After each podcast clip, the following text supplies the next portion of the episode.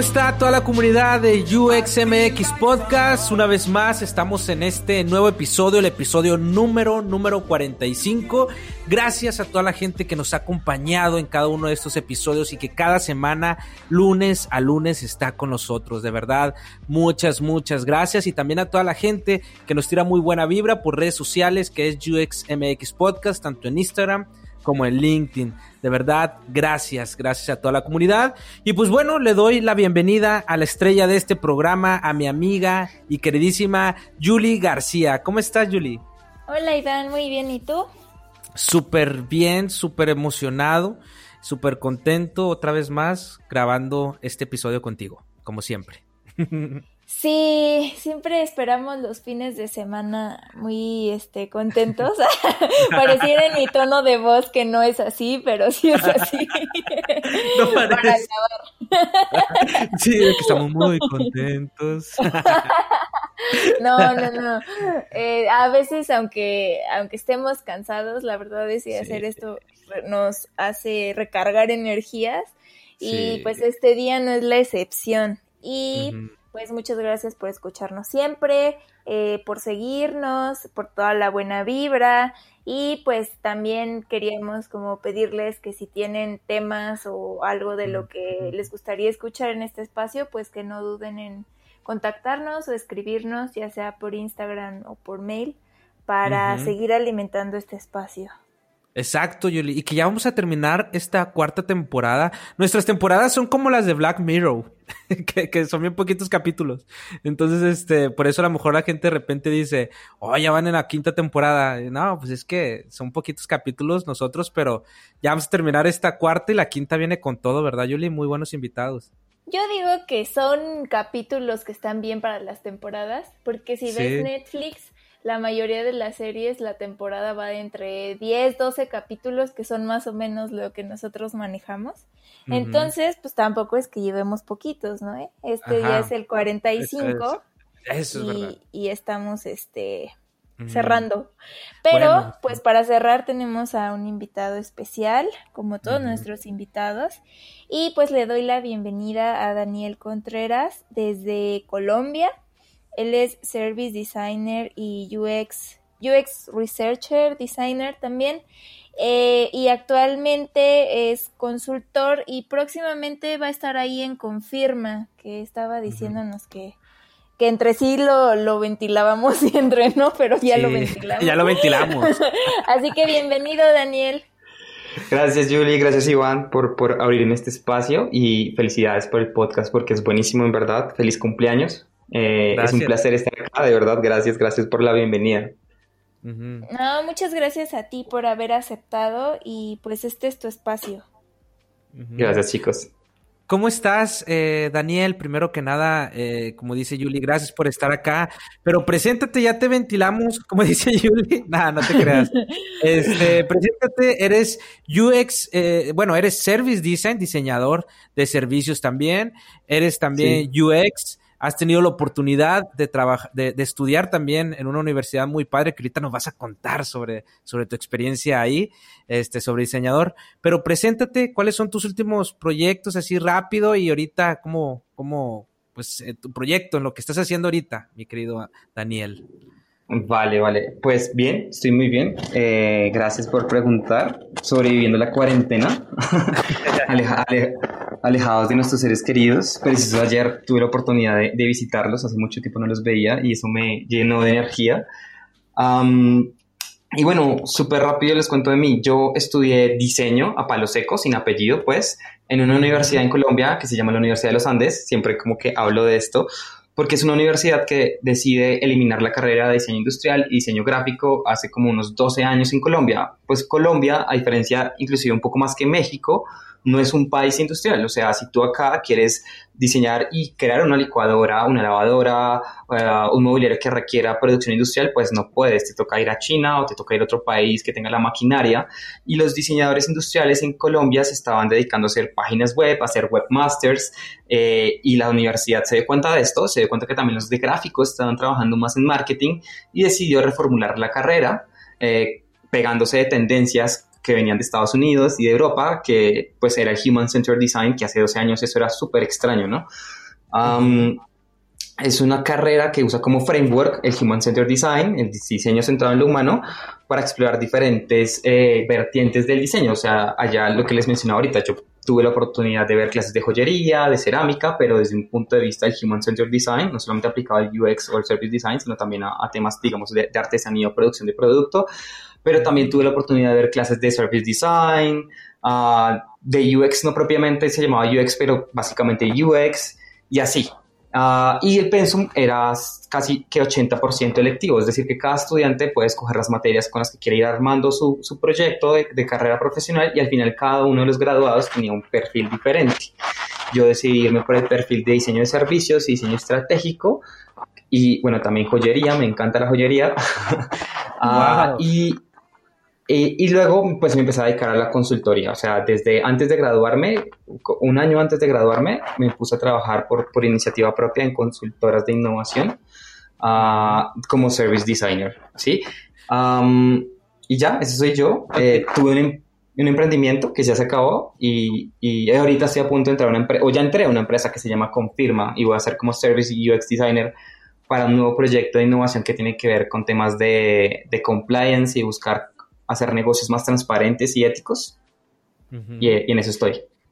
Qué cool. Yo cuando, cuando te escuché por primera vez, eh, Daniel, fue en el episodio del Coolcast, en el episodio de, mm. podcast que te tienes, y me encantó tu pasión hacia el diseño. Me encantó cómo te expresas con el diseño, cómo hablas del diseño. Yo creo que, que no conocía aparte de Yuli, porque Yuli también cuando me habla del diseño me apasiona así, pero me encantó esa pasión que transmites, así como Yuli me la transmite y por eso también dije, wow, tengo que charlar con el buen Daniel porque se le nota, se le nota que le apasiona y, y qué padre que, que tú tuviste la fortuna, como mencionaste ahorita, de estudiar en una universidad que ya veía el diseño como, como lo estamos viendo ahora, ¿no? Este, como, como también para resolver problemas y que centrado en, las personas. creo que ahí tuviste una muy buena, buena oportunidad, ¿no? Sí, sí, sí, eh, es suerte. Yo creo que en la vida eh, hay un factor muy fuerte de trabajo, de esfuerzo, de disciplina, pero también hay que ser honestos y ser conscientes del privilegio que tenemos. Y yo nací, o sea, yo, yo no nací en un país ni nací en una familia que no tuvo los recursos para poder pagarme una educación privilegiada, y eso es suerte.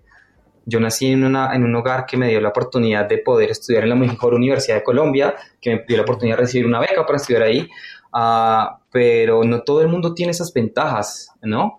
Uh, entonces sí, es una fortuna y lo agradezco profundamente con la vida y con el universo, y, y, por eso hay que también es que sacarle provecho, ¿no? A lo, a lo, que, a lo que la vida nos entrega, eh, hay que sacarle provecho, como, como dice Sartre, como cada hombre o mujer es lo que hace con lo que la vida hizo con él. Si nacemos millonarios con mucho dinero, pero morimos millonarios sin ayudar a la gente, pues fuimos unos miserables. Pero si nacemos pobres y logramos construir mucho con lo poco que teníamos, somos básicamente héroes, ¿no? Como que hay que, hay que ser agradecidos con lo que tenemos y intentar multiplicarlo. Sí, a mí se me hace como súper interesante que esta universidad haya decidido cambiar los planes de estudio y cambiar el enfoque de diseño yo creo que va de la mano también con la demanda laboral y cómo se están llevando los procesos hoy en día. que creo que sí es muy contrastante a diferencia de alguien que estudia un diseño más tradicional y académico y después empieza como a interesarse en diseño de servicios o, UX, ¿no? ¿Cómo fue tu experiencia acerca? Porque supongo que como ya tenías todo este amplio espectro de de temas de diseño de producto, pues supongo que te fue después más sencillo como adentrarte al campo laboral que competía a, esos temas. Sí, sí, para mí soy consciente que fue más fácil por la academia en la que venía y por el círculo social, ¿no? Por las, las, personas que me rodeaban. De hecho, el primer trabajo que tuve como consultor me buscó a mí, yo no lo busqué a él, eh, a través de una consultora que sabía que en mi universidad tenía ese enfoque y eh, fue contratando personas de la universidad y luego una amiga estaba trabajando con ella, mi amiga no pudo continuar con ella y le pidió que le recomendara a alguien y así llegué yo ahí, a mi primer trabajo. Entonces como que también ese network o esa, así como esa red social de personas también es una fortuna que hay que agradecer y aprovechar. Eh, y sí, les cuento algo bastante cómico y chistoso. Cuando yo salí de la universidad, eh, yo no sabía que existía la palabra UX porque en mi universidad hablamos de diseño centrado en lo humano para crear productos tangibles o productos digitales. Ahí digamos que en, ese entonces la palabra UX no era tan popular, acá al menos en Colombia. Yo me vengo a enterar que el UX existe después de que yo estaba ejerciendo como service designer y para mí fue una cosa súper loca, como que wow, de toda una onda de gente que ha, venido trasladando del mundo de la ingeniería de sistemas, que se ha venido trasladando del mundo del diseño gráfico para diseñar experiencias centrado en el usuario, centrado en lo humano, desde la creación de productos mayormente, generalmente digitales. Pero a mí fue una sorpresa. ¿Por qué fue una sorpresa? Sí. Porque, porque dentro de la bibliografía que yo leía en la universidad, dentro de los casos de estudio que leíamos y que, utilizábamos, y dentro de los desarrollo, como el desarrollo de los trabajos que hacíamos con nuestros clientes, nunca usábamos la palabra UX. Siempre usábamos eh, la palabra Human Centered Design o Design Thinking. Ah, sí, entonces como que fue una palabra muy nueva para mí. Luego me vine a, a enterar como de toda esta onda y me di cuenta que las similitudes son mucho más que las diferencias. Simplemente es un tema de etiquetas. ¿No? Ah, pero me, o sea, me sorprendí gratamente que hubiera tantas personas en el mundo viendo el diseño más allá de lo bonito, más allá de lo estético y viéndolo como una herramienta para creación de negocios eh, estratégicos. Uh, ya, eso fue como mi experiencia. Es, que, es que lo que menciona este Jacob Nielsen en una, en una, en una charla ahí que, por, que está ahí en YouTube, que dice es que se le han llamado de muchas maneras, ¿no? Se le ha llamado, de hecho dice Human Certain Design, este, y pues ahora que se, que como que pegó, pegó porque se escucha padre UX, o sea, ah, se escucha muy moderno, ¿no? Yo creo que a los seres humanos nos gusta eso también, decir, ah, se escucha, se escucha cool UX, ¿no? Pero, y yo creo por eso para ti fue así como que, a ver, espérame, o sea, esto ya lo había visto, pero yo lo llamaba de otra manera.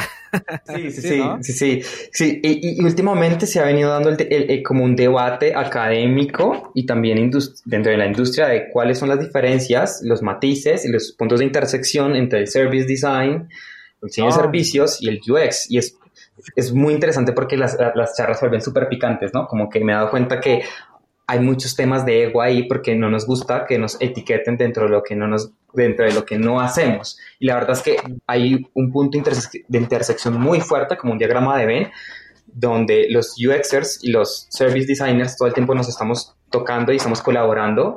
Y hay cosas que hacemos en común, como hay cosas que somos diferentes, eh, pero no por eso significa que una disciplina sea más importante o más estratégica que la, que la otra. La otra vez vi un debate en LinkedIn donde, me, me, me etiquetaron un post y una persona comentó muy, muy acertadamente que, que, decía así como, oigan chicos, o sea, o chicas, pensar que el UX o el Service Design y debatir cuál es más importante es como debatir qué es más importante en un ordenador, en un computador, si el teclado o el mouse, teniendo en cuenta que el, que el monitor o la pantalla no es táctil, o sea, pues no puedes trabajar sin mouse, no puedes trabajar sin teclado, eh, los dos son igual de estratégicos, los dos son igual de importantes, los dos pueden llegar a hacer cosas similares, pero se complementan mutuamente. Claro. Sí, fíjate, bueno, o sea, ya hablando como de el término de UX, es cierto que varía de repente como el significado, dependiendo de quién lo diga y de qué área viene. Eh, pero ya así como aterrizándolo uh, más concretamente a lo que literalmente se refiere, que es la experiencia que una persona tiene al interactuar con un producto o un servicio, pues es como eh, este, este oficio de saber mapear las interacciones o saber verlas y, y, de acuerdo a eso tangibilizarlas en un producto, porque justo hay como este, este concepto de las tres capas de la experiencia de usuario que plantea Don Norman, que tenemos como la, la, etapa visceral, que es una reacción inmediata de, de algo, ¿no? Por ejemplo, de tener uh, un, no sé, una maceta con colores. Entonces la reacción visceral que me dan como lo que, la materialidad, ¿no? Y el, la etapa conductual, que es cuando se suscita una respuesta física de mi parte o una acción hacia ese objeto. Y la reflexiva, que pues es cuando eh, asocio ciertos colores con con cómo soy yo, cómo miro el mundo, mi percepción. Y eso también va muy ligado a, cómo cuentas una historia, porque también, o sea, ya montándolo como todo al mundo de, crear historias, diseñar historias, todo es eso, y tiene que ver con la acción y la reacción. Mm. Sí, yo opino, yo opino exactamente igual. Em, seguramente aquí nuestros queridos oyentes ya estarán internamente pensando, bueno, pero concretamente, eh, ya llevado a la práctica, cuál es la diferencia entre el día a día de un, de un service y UX, eh, cómo, cómo, diferenciarlos más.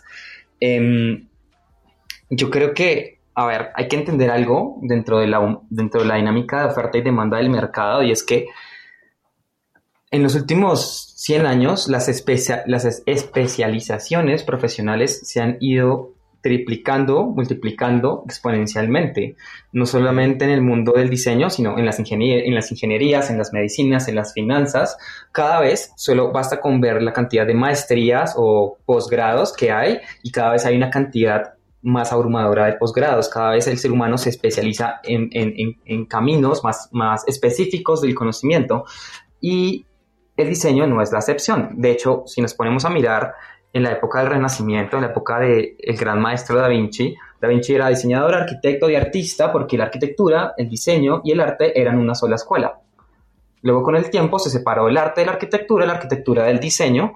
Luego del diseño se separó el diseño gráfico, el diseño industrial. Luego ahora tenemos el UX, el CX, el service, el business design y un montón de especializaciones más y eso no significa que uno sea más importante que la otra. No es como que el ingeniero químico es más importante que el físico y que el físico es más importante que el mecánico y que el mecánico es más importante que el mecatrónico o el electrónico o el eléctrico. Todos son igualmente importantes según el contexto.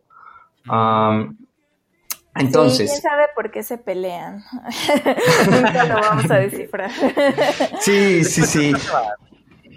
Sí, yo, yo creo que es porque hay una intersección, porque hay cosas que a ver, pasar de ser UX a service es muy fácil y pasar de service a UX es muy fácil porque ah, son especializaciones muy cercanas la una a la otra. Entonces, claro, como que yo luego llega un service designer a decir, es que yo hago A y B y en UX le escucha y dice, ah, pero yo también hago A, entonces eh, no te metas en mi campo, que eso lo hago yo, no me quites el trabajo. Y el, y el service designer, ah, pero yo también siempre lo he hecho. Y entonces es como, eh, como una pelea de etiquetas que no tiene sentido.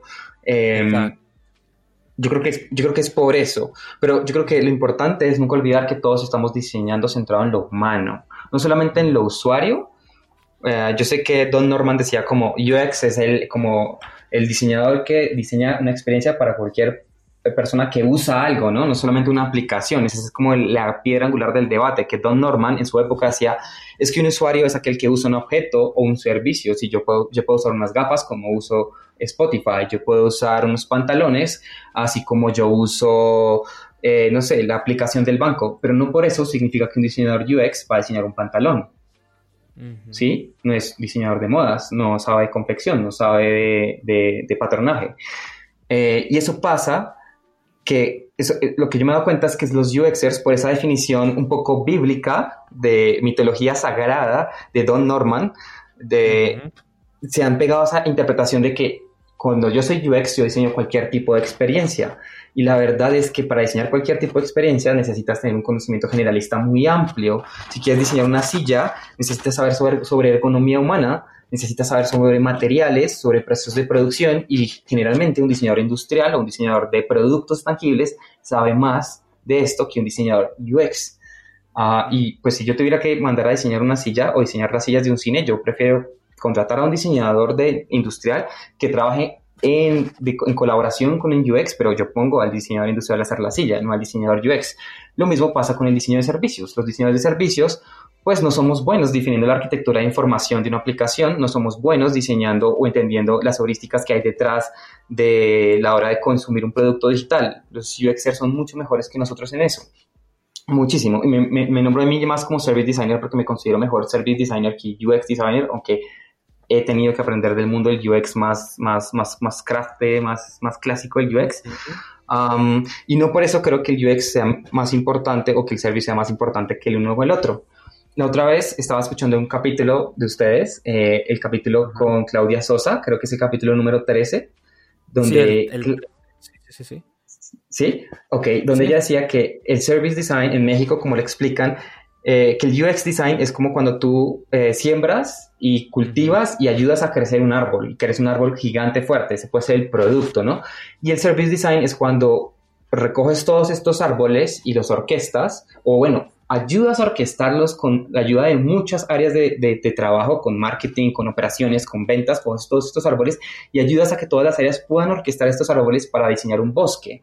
Pero no significa que tú hayas diseñado el bosque tú solo. Necesitaste primero los árboles y luego necesitaste la ayuda de todas las áreas para poder acoplar y organizar el back y que el bosque tuviera esa organización. Esto no significa que el servicio sea más importante. Y hace poco tuve la oportunidad de hablar con Carlos Beltrán, es el líder de The Cocktail. The Cocktail eh, es una consultora de diseño estratégico española multinacional que tiene varias sedes en el mundo. Eh, estaba hablando con Carlos, Carlos es el líder de Cocktail Colombia, sobre este ejemplo. Le decía como, mira, Claudia dice esto, me gustó mucho la referencia. Y él, Carlos me respondió, claro, tiene todo el sentido del mundo, eh, pero yo creo que el diseñador estratégico no es aquel que define cómo debe ser el bosque, sino es aquel eh, que se da cuenta tal vez que no necesitan árboles, sino que lo que nuevos árboles, sino lo que se necesitan son abejas, o que lo que se necesitan son flores, o lo que se necesitan son patos. Entonces ahí entra la discusión de qué es un diseñador estratégico. Y yo creo personalmente que un diseñador estratégico es aquel diseñador generalista que sabe un poco de todo, un típico T, el típico diseñador T, que sabe un poco de UX, sabe un poco de UI, ajá, ajá, T-Shape, que sabe un poco de branding, que es importante saber de branding, que sabe un poco de marketing, que es muy importante saber de marketing, eh, que sabe un poco de service y puede liderar un equipo para saber qué camino tomar en qué momento.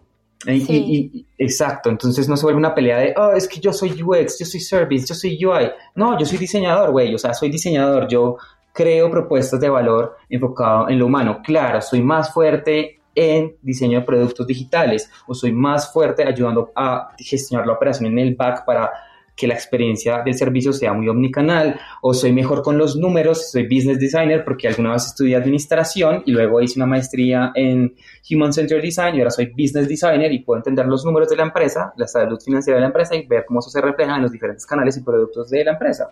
Y todos son importantes, lo importante es que sepamos trabajar en equipo. Sí, claro. solo iba como a puntualizar esta definición que haces, que creo que me parece bastante acertada del diseño estratégico, que justo es como saber eh, cómo aplicar los distintos ah, áreas de diseño, o sea, de tal cual de branding, y saber planear y acercarte a qué es lo que se necesita para alcanzar un objetivo a través del diseño y todas sus vertientes. O sea, creo que eso es como algo que deberíamos tener siempre, siempre en cuenta. A, mí me gustó algo que, que, mencionaste, bueno, eso, precisamente eso que menciona Julie, que puntualiza, porque yo lo escuché con Tim Brown, en, en, el, el, Tim Brown, en su, en su libro, que menciona, este, que, él dice, no, a ver, nosotros hemos solucionado muchos problemas eh, y que ahorita estamos eh, solucionando muchos problemas de, de desigualdad y bla, bla, bla nosotros no es que seamos expertos en ese tema, sino utilizamos el diseño, el design thinking, a mencionan el, el, design thinking para solucionar esos problemas. No es que nosotros seamos expertos en cómo quitar el hambre en tal lugar, sino simplemente utilizamos el proceso de diseño para eh, solucionar ese problema no sé si por ahí va, no sé si por ahí va lo que, lo que ustedes mencionan. Yo simplemente yo, yo lo, digo así porque se me viene eso en la cabeza, porque cuando hablas de diseño estratégico es alguien que puede aplicar el proceso de diseño en cualquier área de, la empresa. No sé, sí, no sé si eso sí. tratan de mencionar. Tal cual, tal cual lo que dices. Y, oye, y qué chévere que mencionas a Tim Brown, para los que tal vez no lo saben, pero Tim Brown es como uno de los papás de IDEO, como la consultora más top en Design Thinking. Y es muy chévere que menciones a Brown porque hace poco leí un artículo sobre, pues, sobre IDEO, eh, donde ellos mencionaban un caso de estudio muy puntual en el cual ellos no fueron lo suficientemente cuidadosos para equilibrar el Human Centered Design con, o el Design Thinking con el Business Design. Entonces, ¿a qué voy con esto? Entonces, esto es súper interesante. Em, el diseño centrado en lo humano es poner a las personas, el cliente final, el que va a comprar el producto o el servicio, en el centro. Sus necesidades, sus dolores, sus anhelos, para diseñar un producto que les pueda satisfacer y les pueda solucionar y hacer su vida más fácil, ¿no? Ah, por eso es que generalmente desde el diseño se pueden hacer proyectos de innovación social y podemos ayudar a las personas a tener una mejor vida, que es un área muy bonita del diseño. Eh, pero muchas veces cuando nos obsesionamos a poner nuestros ojos y nuestro enfoque en el diseño centrado en lo humano, olvidamos que nuestro cliente, hablo cuando somos consultores, que es mi mayor experiencia, nuestro cliente pues no vive de los buenos deseos. Y yo sé que esto suena súper capitalista, súper poca madre, como de charro, pero, pero, ¿qué pasa?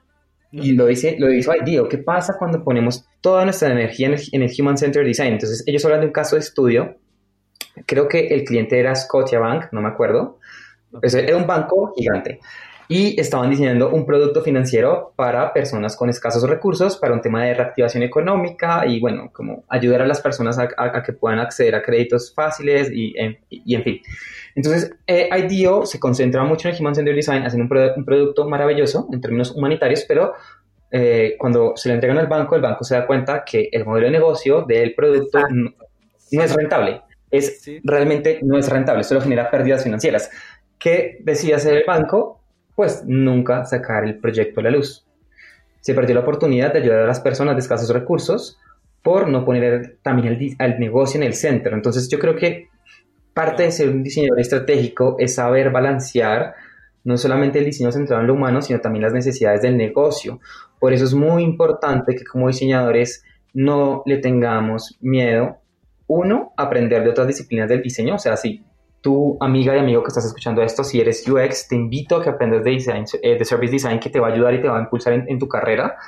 Y dos, que tampoco tengamos miedo de aprender de otras áreas que están por fuera del diseño, como lo puede hacer el, análisis financiero, el entendimiento del mercado en términos financieros, del negocio en el que te estás, en el que estás trabajando. Muchas veces los diseñadores nos quejamos, ay, es que el diseño es muy estratégico, deberíamos estar en el C-level, ¿no? Deberíamos estar arriba con los dueños de la empresa tomando decisiones estratégicas. Pero a la hora de enfrentarse a los números les da, les da un montón de miedo y no son capaces de hablar en términos numéricos. Y la verdad es que en el mundo del capitalismo, desafortunada y afortunadamente, lo que no se puede medir no existe si no somos como diseñadores capaces de medir cuánto cuesta cambiar este botón por este otro botón, cuánto cuesta eh, cambiar el call to action y no sabemos cuánto nos va a generar en revenue, en revenue de regreso, cuál, cuál, va a ser el retorno de la inversión de ese cambio en el diseño, es muy difícil que podamos tener conversaciones a la par con el C-level de la empresa. Entonces, Exacto, y es donde viene el business design, ¿no? Que es una nueva onda del diseño. Ahora los diseñadores de servicios se pelean con el business design. Ah, pero es que eso lo hago yo. Ah. Oye, fíjate que es verdad, o sea, eso, de hecho yo lo dije, yo lo dije hace, hace poco, que, no, no, no, espérame, de hecho está grabado, está grabado en, no, sí, está grabado.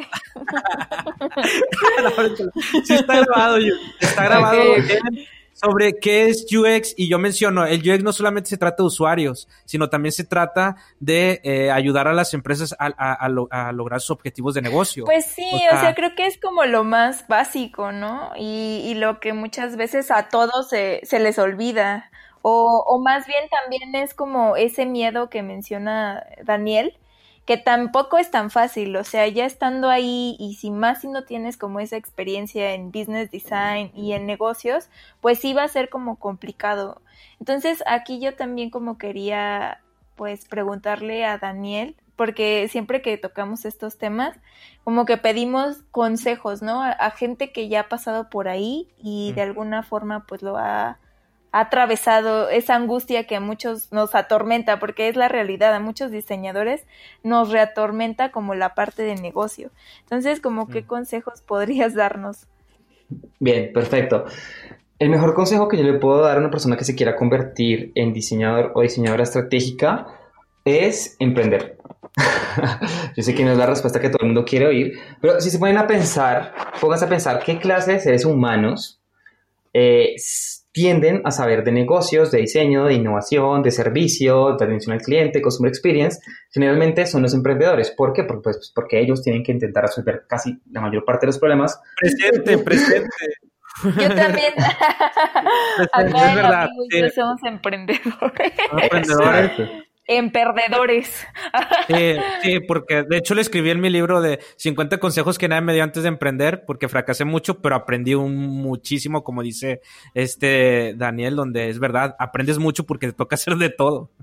Exacto, exacto. O sea, fíjense en los emprendedores más tops del mundo, tipo Elon Musk, tipo Bill Gates, son personas que no solamente son ingenieros, no solamente, o sea, saben de marketing, saben de diseño, saben de UX, saben de CX, saben de mercado, saben de análisis de datos, en fin. Entonces, eh, bueno, si no quieren eh, vivir la experiencia de aprender desde el emprendimiento, porque es una experiencia muy dolorosa y toma tiempo. eh, ¿Cómo duele? ¿Cómo duele? y no solo el nivel emocional, también te duele el cuerpo. sí, duele, duele un montón. Te duele la cartera, te duele el corazón, te duele el cuerpo. De hecho, sí. sí. pero, pero, pero, es como un MBA, es como un MBA. Si, si emprendes, y te, te, arriesgas a aprender de números y entender la salud de tu negocio, estás haciendo un MBA. Está, estás haciendo un MBA, tal cual. Eh, yo hace poquito empecé a hacer un curso, no sé si lo conocen. Eh, hay una startup colombiana muy buena, muy padre, se llama Platzi. Es un modelo de e-learning donde tú aprendes eh, a tu propio ritmo de diferentes carreras, tipo doméstica, pero mucho más profundo, ¿no? ellos tienen una carrera de, creación de startups y negocios, donde te enseñan sobre eh, hacer análisis financiero, sobre entender la salud de un negocio. Eso es fundamental. O sea, ahí vas a aprender lo básico, lo básico sobre administración de empresas, como administración de empresas para dummies, para que empieces a aplicar esa lógica en tu proceso de diseño. básicamente es eso, es aprender sobre análisis financiero y salud financiera y luego vas a poder correlacionar todo lo que aprendes ahí en tu propio trabajo. Entonces, pues, a ver cómo calculas cuánto cuesta un botón. Pues piensa cuánto cuesta la nómina de tu equipo UX. Sí, y de tu equipo de desarrollo. Entonces, ¿cuántos desarrolladores vas a necesitar para cambiar ese botón? No, pues ah, necesito a Juan y a Laura. Ok, ¿cuánto vale el, salario de Laura a la empresa? El salario neto, no lo que se gana Laura, sino también lo que le cuesta con prestaciones, con salud, con pensión, con seguridad social. ¿Cuánto le cuesta a la empresa? Eh, ¿Cuánto por hora? Eh, ¿Cuánto cuesta tu salario del equipo UX? ¿Y cuánto crees ¿Cuánto estimas que vas a, eh, te vas a demorar desarrollando ese botón? No, pues tres horas de Juan, tres horas de Laura, sumas las horas, multiplicas por el valor y eso, te, eso, pues eso es lo que te cuesta el botón. Y luego, ¿cuánto crees que va a generar en revenue ese botón? Eso ya es muy especulativo, pero eso es normal en el, en el diseño de negocios y en la administración de empresas, especular basándonos en casos similares, como en el historial de casos similares, como no, pues la vez que cambiamos este, el equipo de conversión o el equipo de análisis nos, dio un resultado de una conversión del tanto por ciento, un, eh, mejoramos las ventas un 3-4%, creemos que esta vez puede ser una conversión similar, eso en total en ventas es tanto dinero, entonces la tasa de conversión nos da que podemos recuperar la inversión en, en cinco días, en, en, dos horas, en tres horas, y, y, así vas, vas a la junta directiva y te juro que nunca te van a decir que no. O sea, si vas argumentando con números, te van a decir, listo, pues cambiamos toda la landing, no importa. Es por eso que los invito a todos a aprender un poco más de educación financiera si quieren, digamos que, ser más estratégicos dentro de la empresa en la que están trabajando. Siempre van a poder convencer a sus jefes de los cambios que quieren proponer en la empresa, que muchas veces no nos dejan, si logran argumentarlo a través de los números. Es, es importante. Claro. Exacto. Sí, se me hace como súper valioso esto que nos acabas de mencionar, porque sí es cierto, ¿no? Eh, sé que se vuelve medio cliché, pero es 100% real decir que cuando vas a negocios siempre quieren ver números, ¿no? Siempre quieren ver porcentajes. Igual hasta como que los pintan así de personas que no pueden apreciar nada más más que los números, pero pero pues es que cuando hablamos de, en términos financieros y de dinero, pues sí es como súper, súper importante y argumentar tus diseños o, hacer como este proceso de ver, a ver, pues sí, eh, esto te va a servir porque pues estas personas trabajan cuatro horas y podrían estar trabajando dos y te ahorrarías, no sé, 800 mil pesos, ¿no? Entonces pues ya es así de, no, pues no, o sea, sí te voy a hacer caso, bueno, no te voy a hacer caso como así, pero sí tienes razón y tenemos que hacerlo, ¿no? Exacto, yo, siempre lo he visto así, es como, a ver, los diseñadores somos los defensores de los usuarios o de, los humanos, como somos los que ponemos la barra en la empresa, decimos, no, el usuario o el cliente, el ser humano está primero, ¿no? Eh, y eso es una labor súper linda, o sea, tenemos una responsabilidad como diseñadores inmensa eh, en los productos y los servicios que diseñamos. De hecho, la otra vez leí un, artículo sobre ética y responsabilidad en el diseño y el, el, autor decía como una de las carreras más peligrosas y con mayor responsabilidad ética en el mundo después de los médicos es el diseño, porque lo que hacemos va a impactar la vida de millones de personas y si permitimos que la empresa no sea ética a través de los productos que diseña, en términos como de economía del comportamiento y todo ese tema, pues vamos a hacer un gran mal en el mundo y viceversa, si lo hacemos bien, vamos a lograr un gran bien en el mundo. El problema es que nuestros jefes o la junta directiva o el C-Level, ellos no hablan, ellos no hablan español y ellos no hablan inglés, ellos hablan números. Entonces, la manera en la que nosotros podemos llevar nuestra profecía de poner a la humanidad en el centro es hablando el lenguaje que ellos hablan. Ellos hablan en código, ellos hablan a través de las finanzas. Entonces, muchas veces cuando te, tú les hablas sobre el diseño centrado en lo humano y la empatía, ellos no están entendiendo ni pito.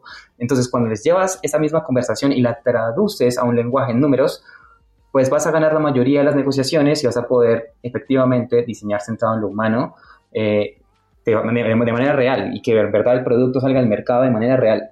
Listo. Pues oye Dani, ya estamos llegando al final de este maravilloso episodio. Pero pues antes queríamos ver si nos pudieras recomendar alguna bibliografía o algunos cursos para poder eh, seguir aprendiendo y asesorándonos más sobre eh, diseño estratégico o diseño de servicios.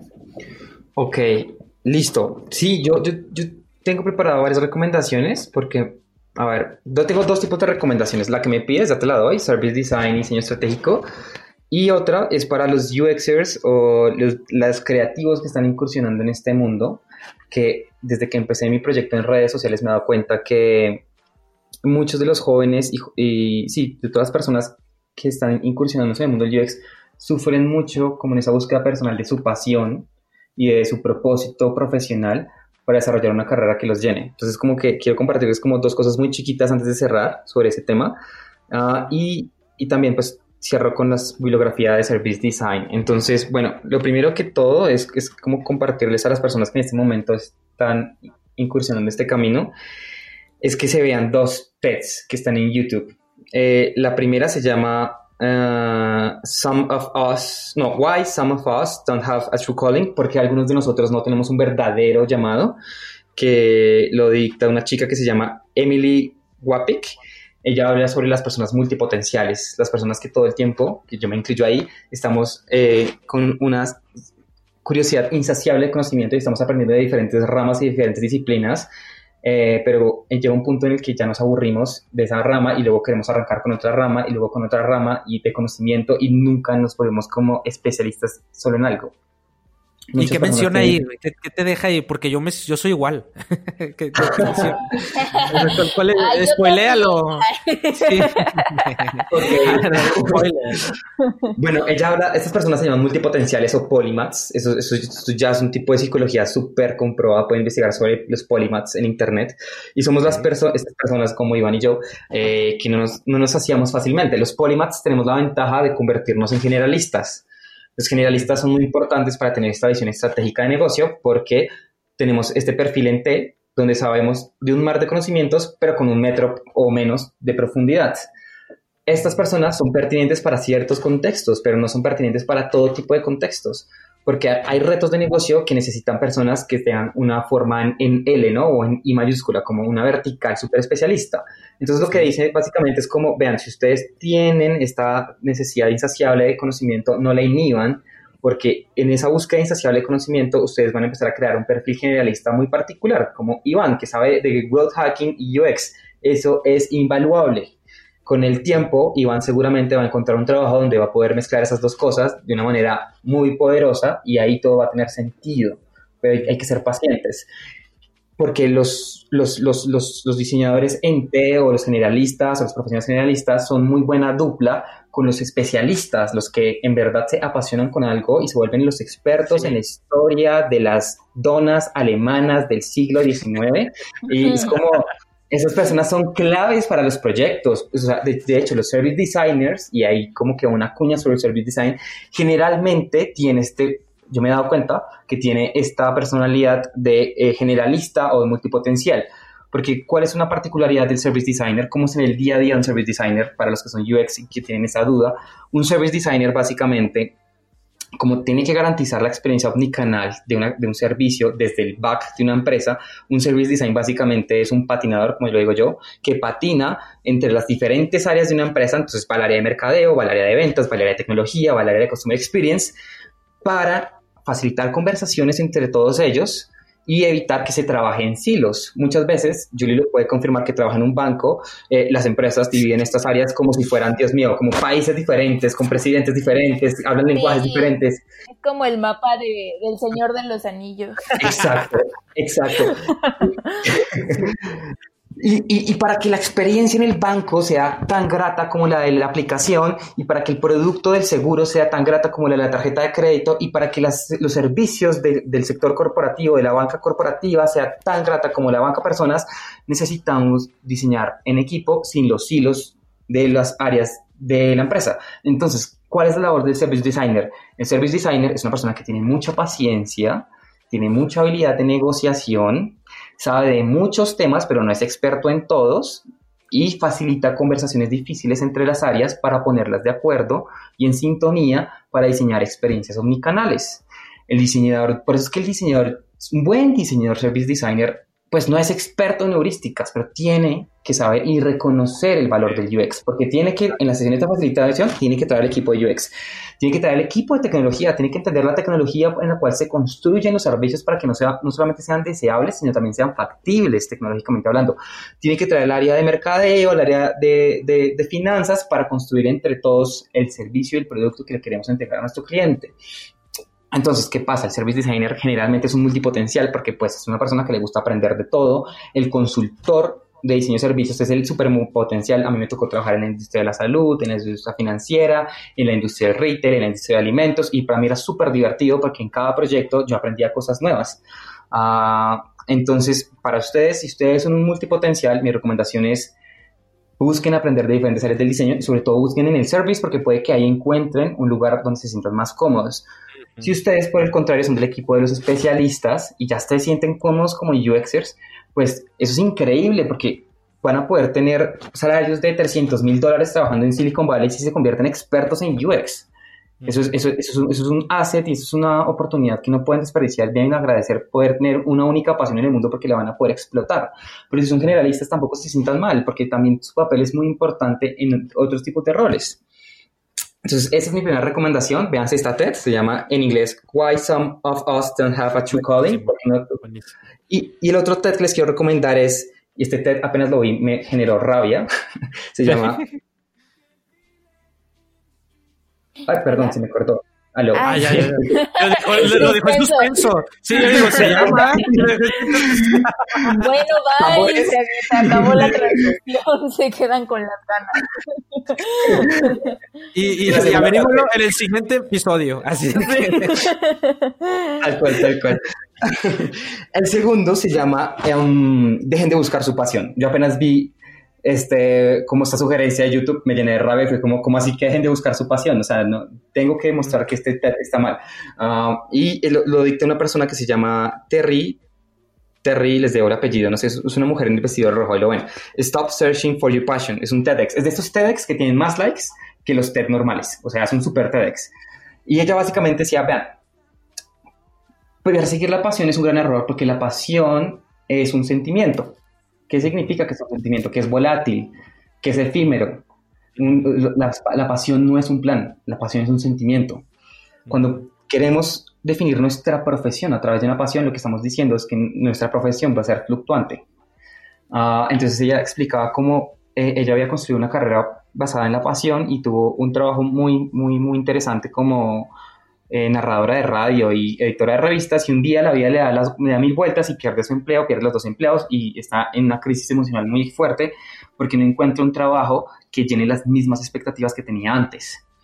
Ah, entonces ella decía algo, una frase muy sabia que decía como yo pensaba que si escogía un trabajo que no estaba eh, acoplada a mi pasión, me iba a quedar estancada y rechacé cientos de ofertas de empleo por no encontrar el empleo de mis sueños.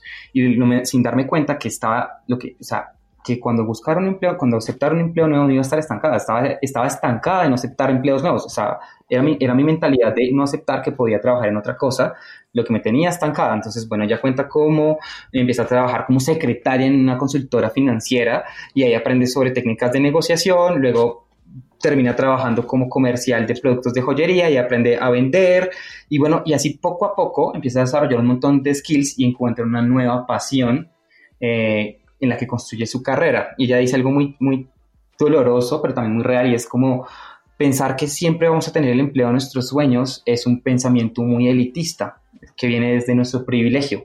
Piensen, le deja decía como, a ver, les juro por Dios que si vamos a donde una persona que limpia vidrios, les puedo apostar un millón de dólares que esta persona, si le preguntamos si trabaja limpiando vidrios por pasión, lo más probable es que nos diga que no. No creo que nadie tenga una pasión por limpiar vidrios. Muchas veces, y la mayoría de veces trabajamos por necesidad. Entonces, trabajar en el trabajo de tus sueños no es un derecho, es un privilegio. Y como es un privilegio, pues hay que luchar por él. ¿Sí? Hay que, hay que, hay que, hay que, hay que tener la valentía y la humildad de que si no hemos encontrado el trabajo de nuestros sueños, podamos explorar otras ramas y en el camino encontrar ese, ese lugar dulce, ese sweet spot donde nos sintamos eh, eh, complementados, accomplished, como, sí, como, como, como, complementud.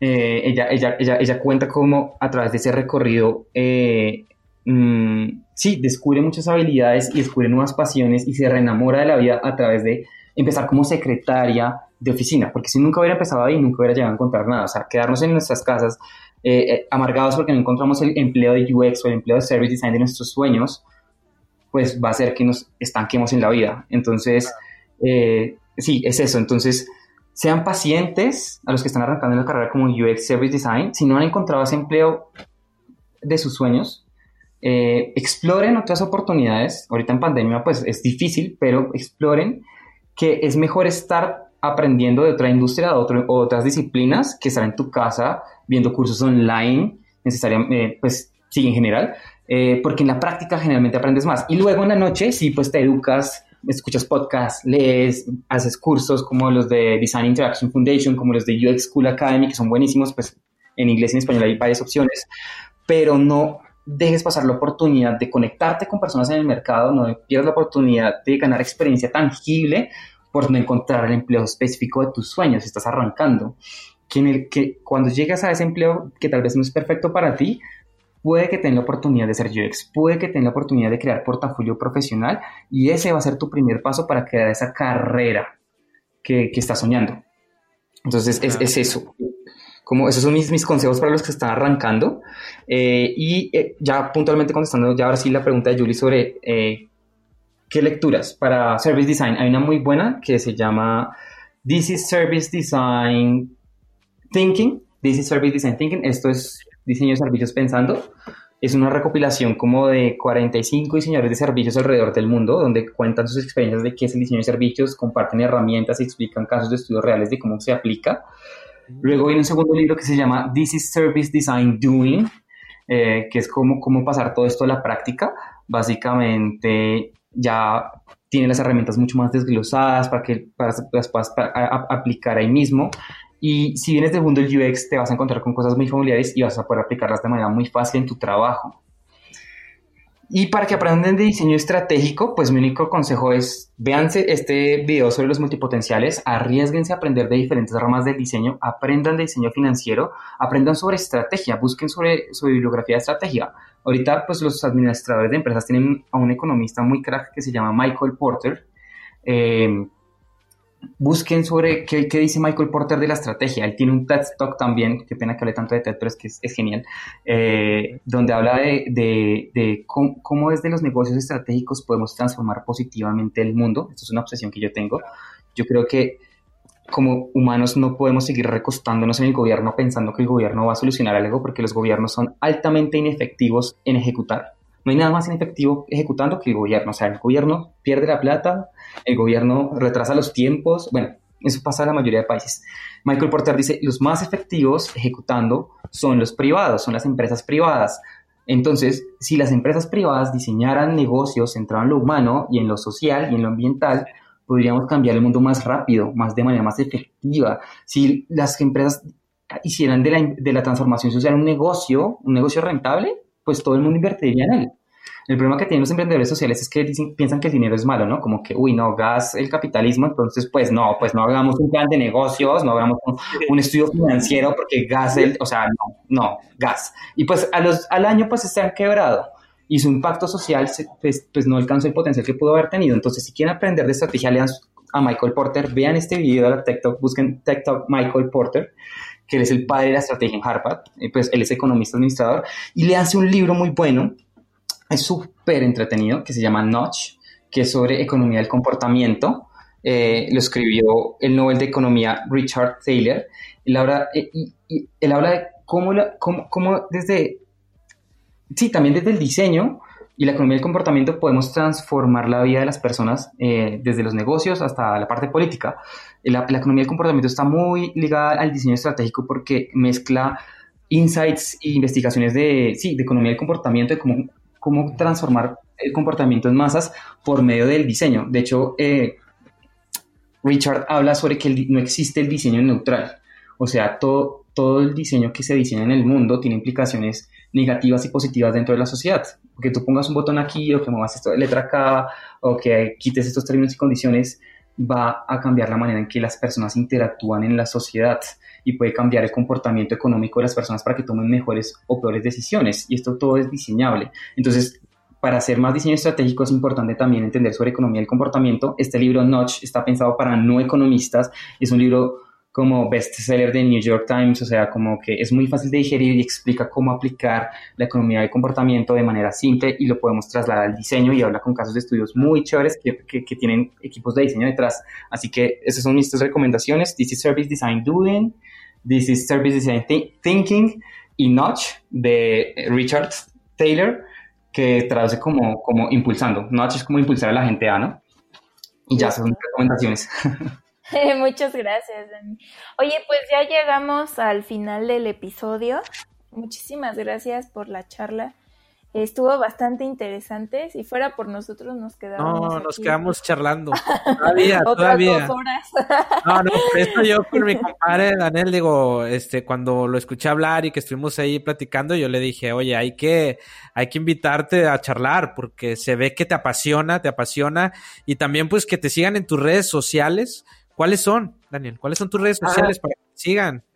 Sí, sí, hace poquito abrí un proyecto eh, que lo tengo medio frío, pero lo estoy empezando a calentar, que se llama, está en Instagram, se llama arroba strategic designer, strategic designer o diseñador estratégico en inglés, ah, donde estoy buscando enseñar lo poco que sé sobre diseño estratégico y crear, digamos que una comunidad no tan fuerte como la de ustedes, porque digamos que no me puedo dedicar 100% a esto, pero sí poder contestar sus preguntas en los comentarios. Hay un tema muy chévere que me gusta sobre diseño de negocios y diseño estratégico, hay otra cuña para que investiguen. Hay, hay, un estudio que se llama el Design Index Value, que básicamente estudia el impacto que tiene el diseño en los negocios. Eh, no alargar, búsquenlo si quieren saber cómo funciona, pero la conclusión del estudio es que las empresas diseño, diseño centradas, es decir, las empresas que en el C-Level, en la junta directiva, tienen a un jefe, un chief diseñador, como Design Chief Director, como lo quieran llamar, eh, como IBM, Apple, Nike, Adidas, eh, Spotify, en fin, son empresas que son un 211% más productivas y con mayor crecimiento que las empresas que no son diseño centradas. Entonces quiero hacer un podcast o quiero hacer un programa, no sé, en YouTube, hablando del 211%, con diseñadores que hayan tenido esa oportunidad, C-level, de influenciar a la mesa directiva para tomar decisiones estratégicas de negocio, que creo que son, es un tema que, no, que nos está hablando mucho, y que es muy, muy, muy potente para hacerle ver a las personas el, potencial que tiene nuestra carrera, ¿no? Los espero en mis redes, Strategic Design, eh, la idea es hablar de diseño de servicios, bueno, ya estoy hablando sobre diseño de servicios, diseño de negocios, design thinking, diseño UX, todos súper bienvenidos, ahí los espero a todos con mucho amor y mucho cariño. No, gracias. Gracias, gracias Daniel, de verdad, gracias que te sigan en tus redes sociales y pues bueno, este, gracias por esta charla y también a ti Julie, gracias por esta hermosa charla eh, de, de, este episodio número 45, Daniel. Ya sabes, aquí andamos para lo que ocupes, ahí se ocupa su ayuda con tu podcast, ya sabes que aquí andamos porque yo creo que se hace muy, muy, muy, muy padre. Y bueno, también gracias a toda la gente que nos escuchó, ¿verdad, Yuli? Sí, muchas gracias, Dani. Creo que estuvo muy padre este capítulo. Ya, ya es de mis favoritos. y espero que el de la audiencia también esté dentro de su top. De, los mejores capítulos que hemos tenido. Y pues nada, gracias a ti, Iván, también. Y así nos despedimos y cerramos este capítulo 45. Gracias por acompañarnos y nos vemos en el siguiente episodio. Bye. Bye bye. Bye.